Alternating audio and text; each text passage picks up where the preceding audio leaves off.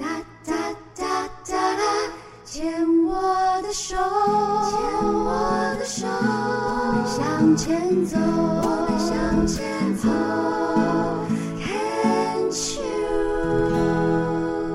Can Cheers 牵手之声，欢迎收听由 Debbie 姚代伟为大家主持的黛比的生命花园。大家好，每一个人的生命花园都是独一无二的，每一个人的生命花园都是自己的园丁，所以。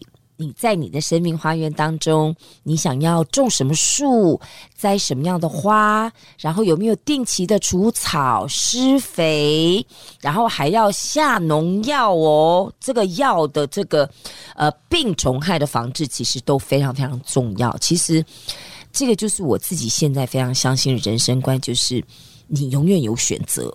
好、哦，你要真的，你要你想要什么样的花，什么样的果，你就得怎么样的摘。栽栽种，那那下种子，那中间你还是要花心血去去照料，我觉得这个是最重要的。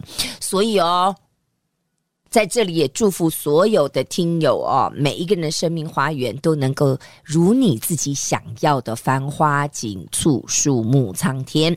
那在今天的病虫害防治邀请到的这一位呢，他诶跟我差不多刚贴呢，在一年半前。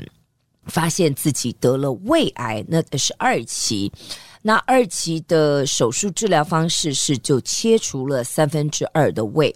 胃癌的话，在黛比的访问大数据当中好像没有很多，所以我们一定要跟他好好聊一聊。他就是千红，千红你好，黛比好，各位听众大家好。如果是以癌友的病龄来讲的话，你算是学妹哦。哦，是学妹，为什么是？因为才一年半哦，一年半，这蛮之前的。我讲的是这个，因为我们也有那种罹癌二十年、三十年、四十年的的癌友有来做过分享。是，所以你目前还在治疗吗？我刚好做到四月中旬就结束，我就毕业了。嗯，所以当时的手术治疗方式是切除了三分之二的胃。是，那化放疗通通都有吗？呃，我一开始的话，医生跟我建议说口服加化疗。是，那其实我其实我蛮希望说只用口服就好了，因为我知道说化疗的部分会让人很不舒服。是，但是医生是给我建议说，如果说你一开始没有选择说用口服加化疗，未来你做到一半，你可能病情没办法控制的时候，那你想要再用化疗的时候，因为一开始健保就没有给付了哦，他们会向向健保局申请，所以这部分他建议我还是先做。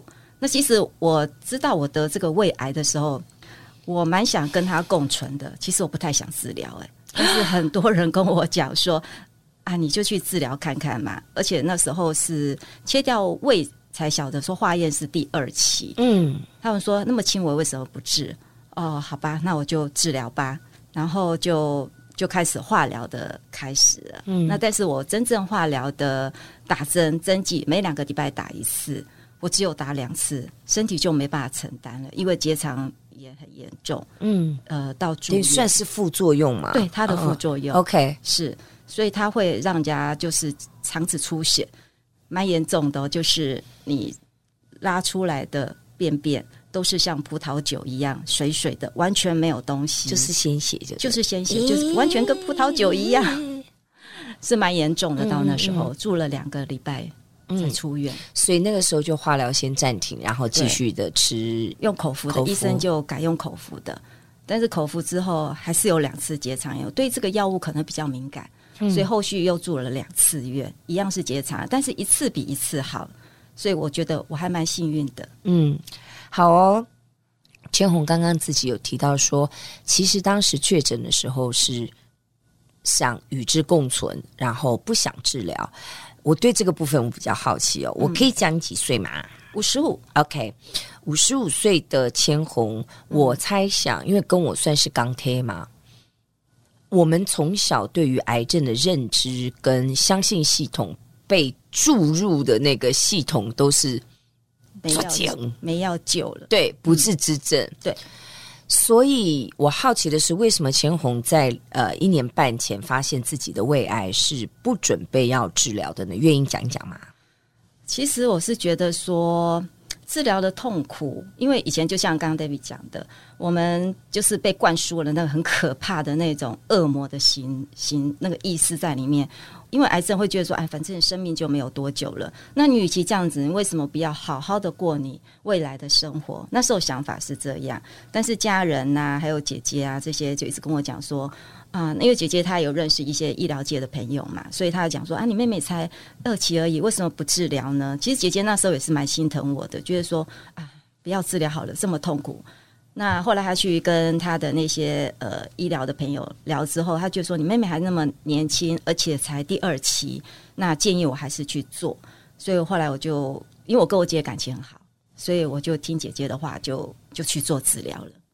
那继续好奇下去哦。嗯，千红过去对于做很多的事情的决定的，嗯，碰到新的挑战或者是比较困难的第一个。嗯念头是不是都是不要先跑？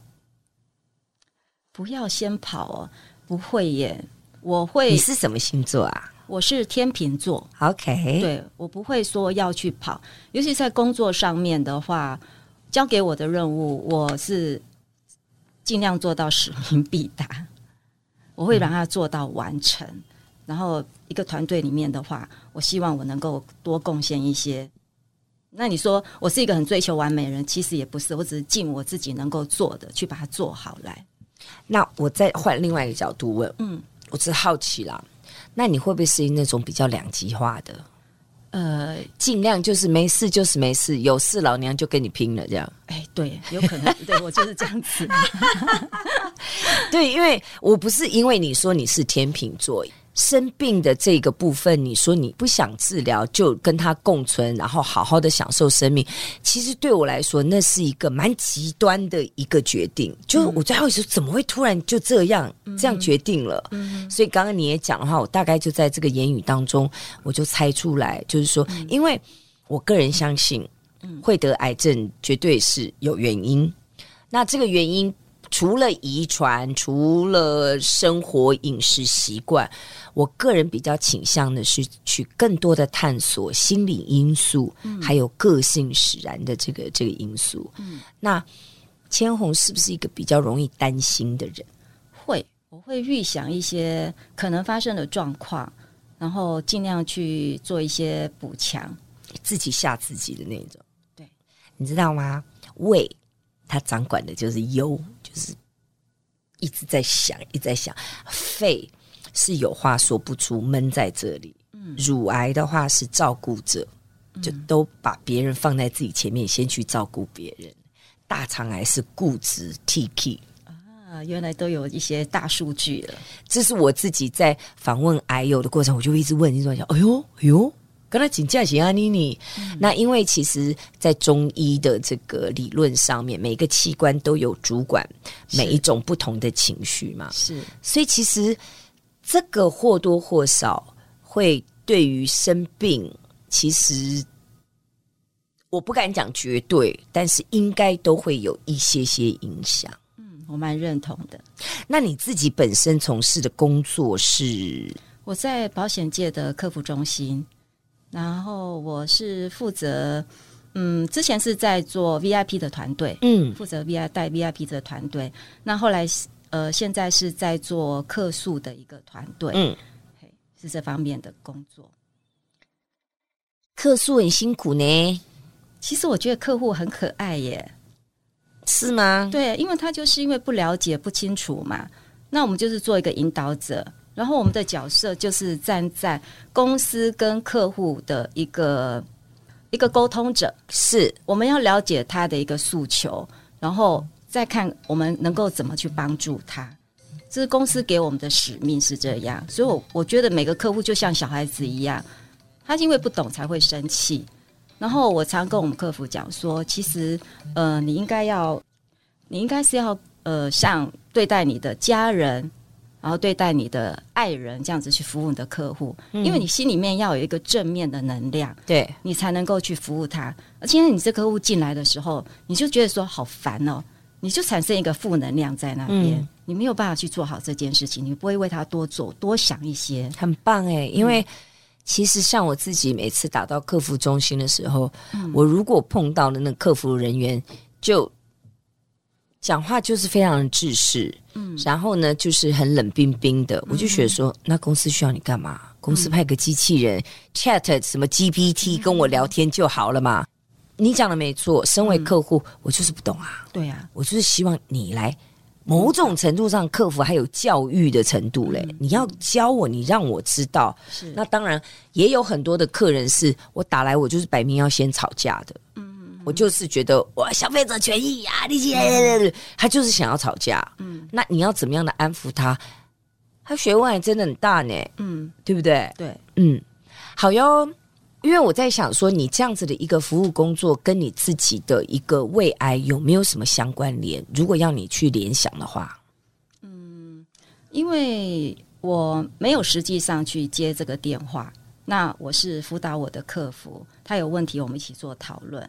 但是如果说碰到比较棘手的案件，那当然我自己亲自会去处理这一些客户，因为可能他们的呃处理的沟通技巧可能还要再成长一些，那我就自己去面对。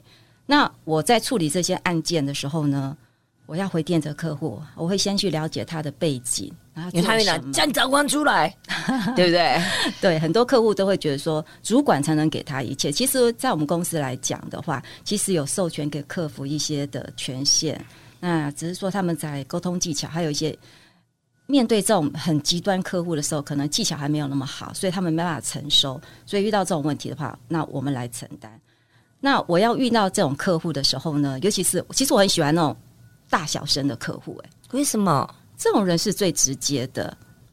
那就像一个气球，这个气球你如果很饱满的话，一戳就破了，嗯，很快就了解他。尤其是那种软软的那种，你真的摸不透他想什么。对，对我有碰过这种人，你跟他讲话这样也可以，那样也可以，可是怎样怎样那样怎样怎样，跟你讲了二十分钟，你还没有，你要讲什么重点？你到底要什么？